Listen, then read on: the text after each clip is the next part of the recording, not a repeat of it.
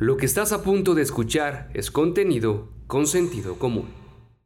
Con el hashtag Yo levanto mi mano por un mundo de inclusión y respeto, este 25 de octubre se conmemora el Día Mundial de las Personas de Talla Baja. Y el matrimonio conformado por Juan Ramón y Silvia describen cómo día a día viven la exclusión, discriminación social y laboral, pero además el poco avance que existe en cuanto a infraestructura adecuada para realizar sus actividades cotidianas. Lamentablemente, pues aquí en Nayarit hay bancos en los que tú vas y pues al contrario están más altos, ¿verdad? Las ventanillas. Las dependencias de gobierno, hay algunas que sí tienen los accesos para las personas de silla de rueda o las personas de talla baja. Por decir, en los, en los camiones urbanos, este, a veces están muy altos lo que son los escalones. Para nosotros, personas de, de talla baja, sí hay muchos obstáculos todavía este, a nivel local.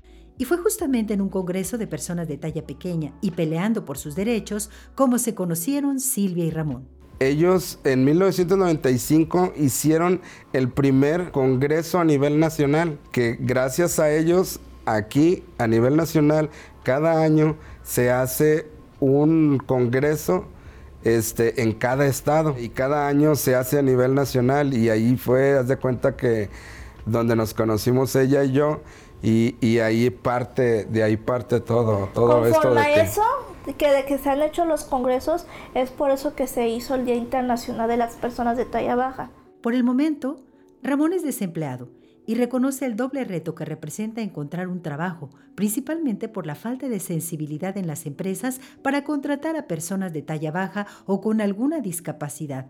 Incluso aseguró que son los políticos quienes muchas veces les brindan la oportunidad laboral. El buscar uno, uno trabajo es muy difícil. Bueno, más bien no es difícil es fácil para uno asistir a, a, una, por decir, a una empresa este, y todo eso.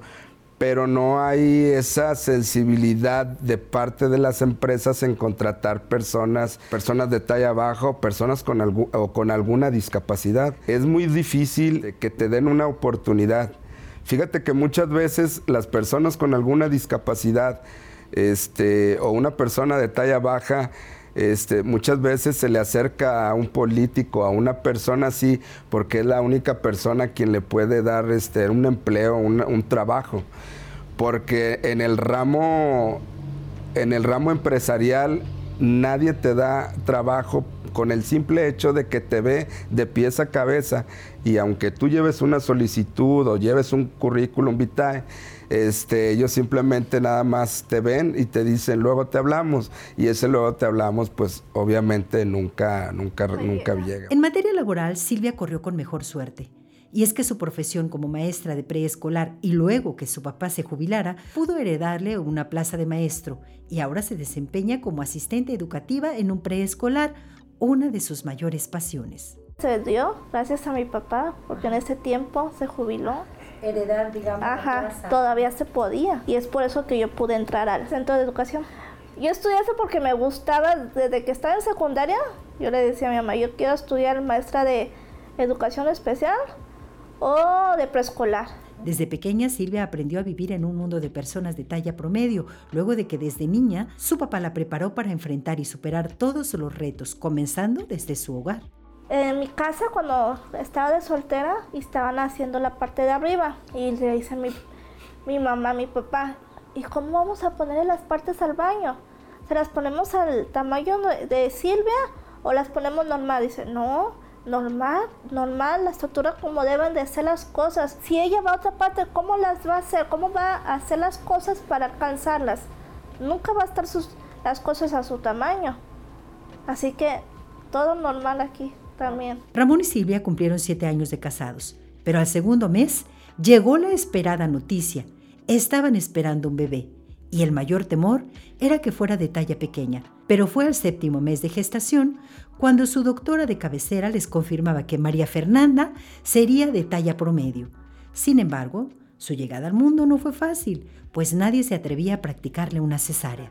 Pero sí ella tenía ese, esa duda de que si nuestro niño o niña iba a ser persona de talla baja. Conforme iba avanzando, le decía a su tía, ¿y va a ser de, va a ser de talla baja? ¿Va a ser de talla baja?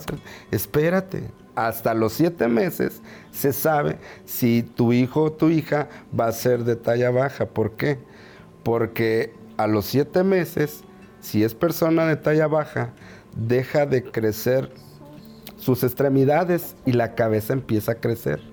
Bueno, de la mañana me internaron y la doctora de la mañana no quiso hacerme la, la cesárea. No se atrevió, la que estaba de guardia en la, mañana no se atrevió. La que estaba en la tarde, que fue la que ya le tocaba en la tarde, tampoco se atrevió. Y como a mi tía no le tocaba estar de guardia, entonces fue que llegó, pidió permiso y ella fue la que me, me hizo la cesárea.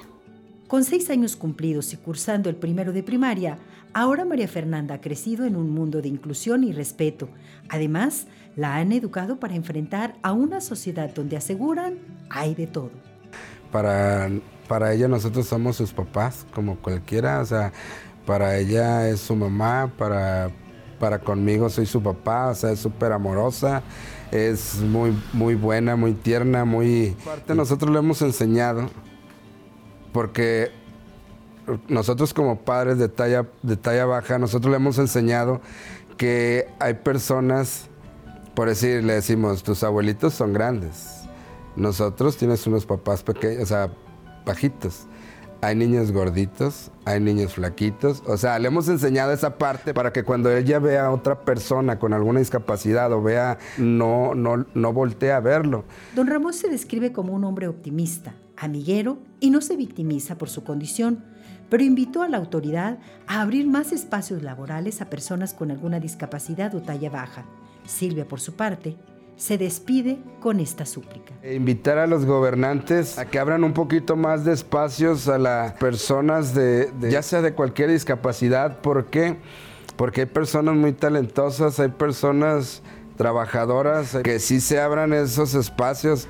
Sí me ha tocado ver, por decir a la presidenta municipal que dijo que iba a abrir espacios para las personas con discapacidad, este, que abra más espacios para esas personas, que el volteen, lo, más que todo, que se volteen a ver a las personas con discapacidad o a las personas de talla baja, porque creo que muchas veces las personas de talla baja creo que parecen ser invisibles.